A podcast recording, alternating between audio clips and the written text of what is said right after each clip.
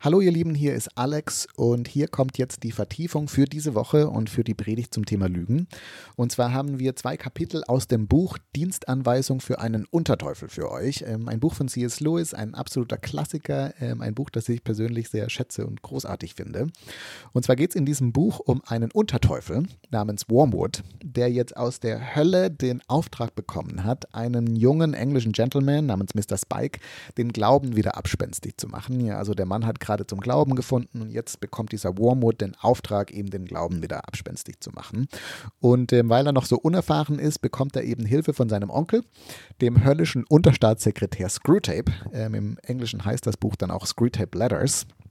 Und dieser Onkel schreibt jetzt 31 Briefe in diesem Buch an seinen Neffen, ähm, und gibt ihm quasi sozusagen nochmal ein paar hilfreiche Dienstanweisungen, wie er die Seele seines Patienten, also dieses Mr. Spike, dem Feind, also Gott, nochmal abspenstig machen kann.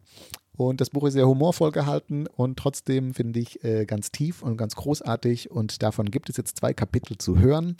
Nicht von mir vorgetragen, sondern von dem großartigen Bodo Primus. Viel Spaß beim Hören. 14. Mein lieber Wormwood, das Beunruhigendste an deinem letzten Bericht über den Patienten ist, dass er keinen jener zuversichtlichen Entschlüsse fasst, die seine ursprüngliche Bekehrung kennzeichneten keine überschwänglichen Versprechungen ewiger Tugendhaftigkeit mehr, wie ich sehe, nicht einmal mehr die Erwartung für das ganze Leben mit Gnade ausgestattet zu werden, sondern nur eine Hoffnung auf die tägliche und stündliche Hungerration, um den täglichen und stündlichen Versuchungen zu begegnen, das ist sehr schlecht. Ich sehe im Moment nur noch eine Möglichkeit. Dein Patient ist demütig geworden. Hast du ihn auf diese Tatsache aufmerksam gemacht? Alle Tugend verliert für uns etwas von ihrer Macht, sobald ein Mensch sich bewusst wird, dass er sie besitzt. Aber für die Demut gilt das ganz besonders. Packe ihn in einem Moment, wo er wirklich arm im Geiste ist, und schmuggle die angenehme Erkenntnis in seine Gedanken. Potzblitz, ich bin ja demütig. Und schon wird sich Stolz erheben, Stolz auf seine eigene Demut. Falls er auf die Gefahr aufmerksam wird, und diese neue Form des Stolzes zu ersticken versucht, lass ihn Stolz über seinen Versuch empfinden und so weiter durch so viele Stufen, wie es dir gefällt. Aber versuche nicht, das zu lange auszudehnen, damit du nicht seinen Sinn für Humor und Verhältnismäßigkeit wächst, denn dann wird er dich nur auslachen und zu Bett gehen. Aber es gibt noch andere, vielversprechende Wege, seine Aufmerksamkeit auf die Tugend der Demut zu fixieren. Durch diese Tugend wie durch alle anderen versucht der Feind, die Aufmerksamkeit des Menschen von sich selbst weg auf ihn und auf die Nächsten des Menschen zu lenken. All die Niedergeschlagenheit und der Selbsthass sind auf lange Sicht nur auf dieses Ziel ausgerichtet. Solange sie dieses Ziel nicht erreichen, schaden sie uns wenig.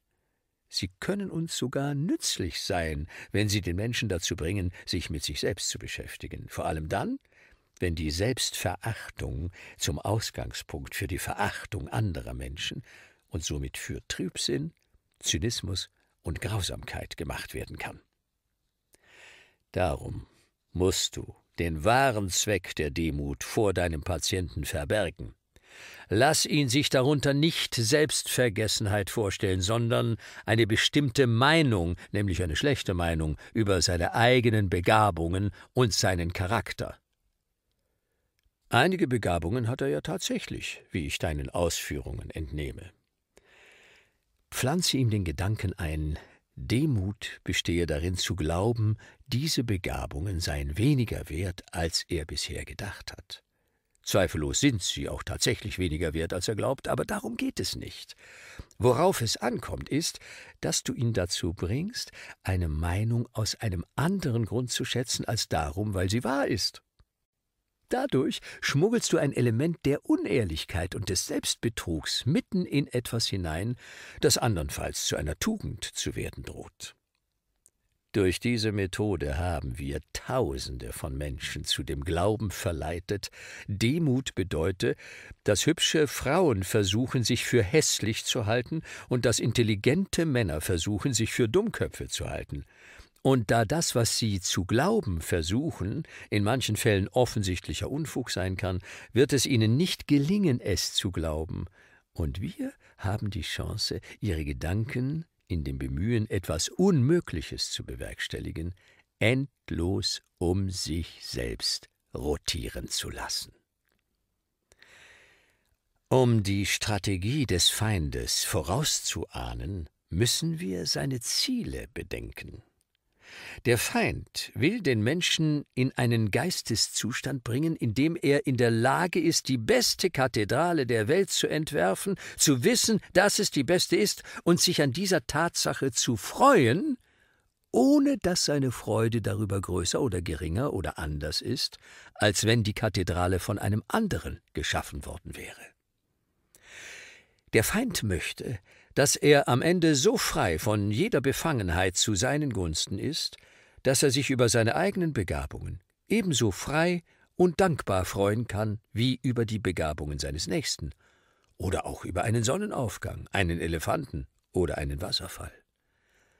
Er möchte, dass jeder Mensch letzten Endes fähig ist, alle Geschöpfe, auch sich selbst, als herrlich und großartig zu erkennen, Ihre animalische Selbstliebe möchte er so schnell wie möglich abtöten, aber sein langfristiger Plan, fürchte ich, läuft darauf hinaus, ihnen eine neue Art von Selbstliebe zurückzugeben, eine Barmherzigkeit und Dankbarkeit gegenüber allen Menschen, einschließlich ihrer selbst. Wenn sie wirklich gelernt haben, ihre Nächsten zu lieben wie sich selbst, dann wird ihnen erlaubt werden, sich selbst zu lieben wie ihre Nächsten. Denn wir dürfen niemals jenen abstoßendsten und unerklärlichsten Charakterzug unseres Feindes vergessen.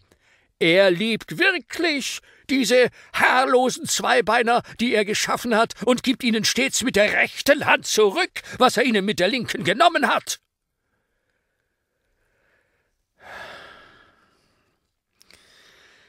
Sein ganzes Trachten wird es darum sein, die Gedanken eines Menschen völlig von der Frage seines eigenen Wertes abzulenken. Ihm ist es lieber, der Mensch hält sich für einen großen Architekten oder Dichter und vergisst die ganze Sache dann wieder, als dass er viel Zeit und Mühe darauf verwendet, sich für einen Schlechten zu halten.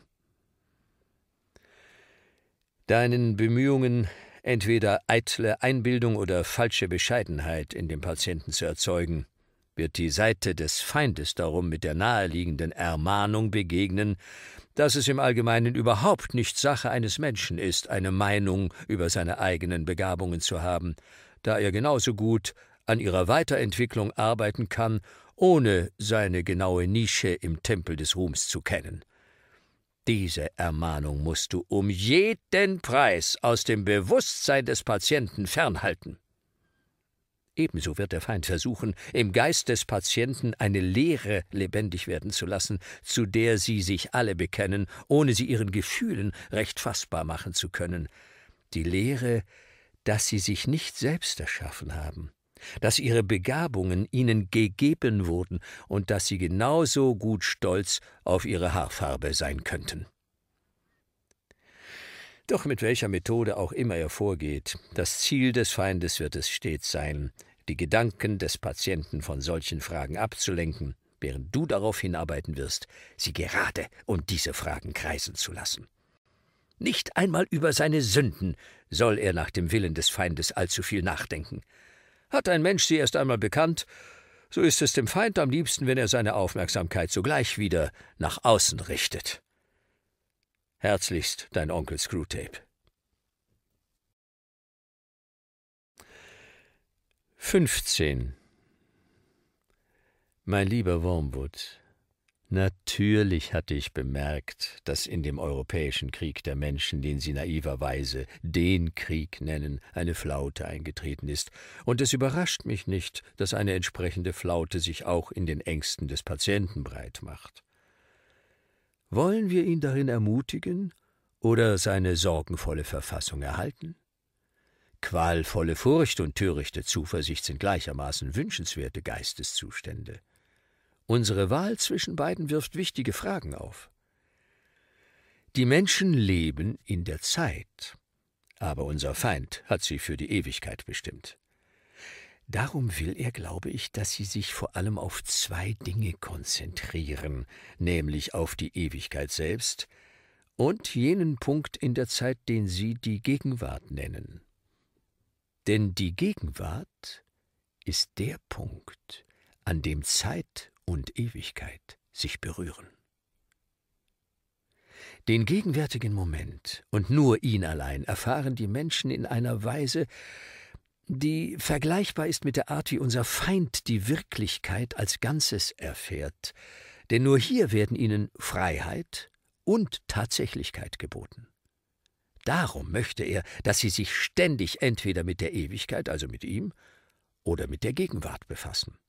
Also entweder über ihre ewige Gemeinschaft mit ihm oder ewige Trennung von ihm nachdenken oder aber der gegenwärtigen Stimme des Gewissens gehorchen, ihr gegenwärtiges Kreuz tragen, die gegenwärtige Gnade empfangen, für die gegenwärtige Freude danken.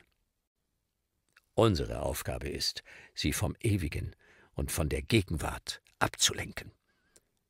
Unter diesem Gesichtspunkt versuchen wir manchmal einen Menschen, zum Beispiel eine Witwe oder einen Gelehrten, dazu, in der Vergangenheit zu leben.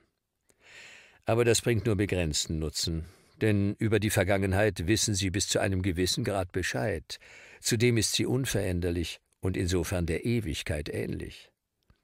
Viel besser ist es, sie in der Zukunft leben zu lassen. Die schiere biologische Notwendigkeit lässt ohnehin schon all ihre Leidenschaften in diese Richtung weisen, so dass alles Denken an die Zukunft Hoffnungen und Ängste entfacht. Außerdem ist sie ihnen unbekannt, so dass wir sie, indem wir sie daran denken lassen, dazu bringen, über Unwirklichkeiten nachzudenken. Mit einem Wort, die Zukunft ist von allen Dingen dasjenige, das der Ewigkeit am wenigsten ähnlich ist. Sie ist der am vollkommensten zeitliche Teil der Zeit, denn die Vergangenheit ist eingefroren und fließt nicht mehr, und die Gegenwart ist durch und durch von den Strahlen der Ewigkeit durchleuchtet. Daher die Förderung, die wir all jenen Gedankengebäuden haben angedeihen lassen, die das ganze Sinnen und Trachten der Menschen auf die Zukunft richten, auf den innersten Kern der Zeitlichkeit, wie etwa die kreative Evolution, den wissenschaftlichen Humanismus oder den Kommunismus. Darum haben auch fast alle Laster ihre Wurzeln in der Zukunft. Dankbarkeit blickt in die Vergangenheit und Liebe in die Gegenwart. Furcht, Habgier, Lüsternheit und Ehrgeiz blicken nach vorn. Denke nicht, die Lüsternheit wäre eine Ausnahme. Wenn das gegenwärtige Vergnügen da ist, ist die Sünde, die allein uns interessiert, schon vorüber. Das Vergnügen ist nur der Teil des Vorgangs, den wir bedauern und ausschließen würden, wenn wir das könnten, ohne die Sünde dabei zu verlieren. Es ist der Teil, den der Feind beisteuert und der darum in einer Gegenwart erfahren wird. Die Sünde, die unser Beitrag ist, blickte nach vorn. Natürlich möchte der Feind, dass die Menschen auch an die Zukunft denken, aber nur soweit es notwendig ist, um jetzt die Taten der Gerechtigkeit oder Nächstenliebe zu planen, die wahrscheinlich morgen ihre Pflicht sein werden. Die Pflicht, die morgige Arbeit zu planen, ist eine heutige Pflicht. Das Material dafür wird zwar von der Zukunft ausgeborgt, aber die Pflicht liegt wie alle Pflichten in der Gegenwart. Das ist keine Haarspalterei. Er will nicht, dass die Menschen ihre Herzen an die Zukunft hängen und dort ihren Schatz haben. Wir dagegen wollen das. Sein Ideal ist ein Mensch, der, nachdem er den ganzen Tag über für das Wohl der Nachwelt gearbeitet hat, falls das seine Berufung ist, seine Gedanken von diesem ganzen Thema reinigt, es dem Himmel anbefiehlt und sofort zu der Geduld oder Dankbarkeit zurückkehrt, die der Moment, in dem er jetzt steht, von ihm verlangt. Wir dagegen wollen einen Menschen, der völlig besessen vom Gedanken an die Zukunft ist, heimgesucht von Visionen eines Himmels oder einer Hölle, die auf der Erde unmittelbar bevorstehen, bereit, die Gebote des Feindes in der Gegenwart zu übertreten, wenn wir ihn glauben machen, er könne dadurch jenen Himmel erreichen oder jener Hölle entgehen, in seinem Glauben abhängig vom Erfolg oder Scheitern von Plänen, deren Ausgang er nicht mehr erleben wird.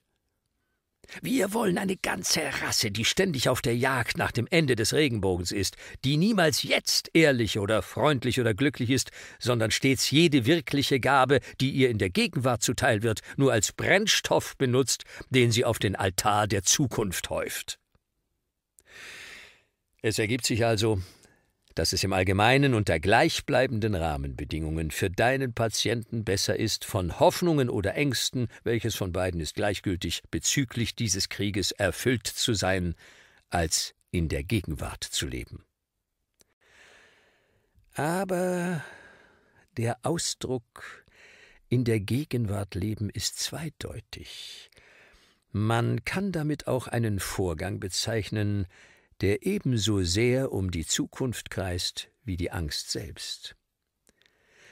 Dein Mann macht sich vielleicht keine Sorgen um die Zukunft, aber nicht etwa, weil er sich auf die Gegenwart konzentriert, sondern weil er sich selbst eingeredet hat, dass die Zukunft schon angenehm sein werde.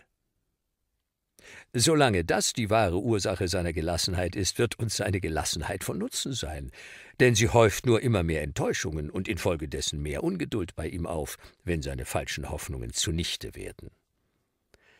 Wenn er sich dagegen bewusst ist, dass ihn vielleicht grauenhafte Dinge erwarten und um die Tugenden betet, die er braucht, um diesen Dingen zu begegnen, sich inzwischen allerdings mit der Gegenwart befasst, weil dort und nur dort alle Pflicht, alle Gnade, alle Erkenntnis und alle Freude zu finden sind, so befindet er sich in einem höchst bedenklichen Zustand, gegen den du sofort etwas unternehmen solltest. Auch hier hat unsere philologische Abteilung gute Arbeit geleistet. Probiere einmal das Wort Selbstzufriedenheit an ihm aus. Freilich ist es höchstwahrscheinlich so, dass er aus keinem dieser Gründe in der Gegenwart lebt, sondern einfach deswegen, weil er bei guter Gesundheit ist und Freude an seiner Arbeit hat. Dann wäre das Phänomen nur natürlich. Dennoch würde ich dem an deiner Stelle einen Riegel vorschieben. Kein natürliches Phänomen wirkt sich tatsächlich zu unseren Gunsten aus. Und überhaupt, warum sollte diese Kreatur eigentlich glücklich sein. Herzlichst dein Onkel Screwtape.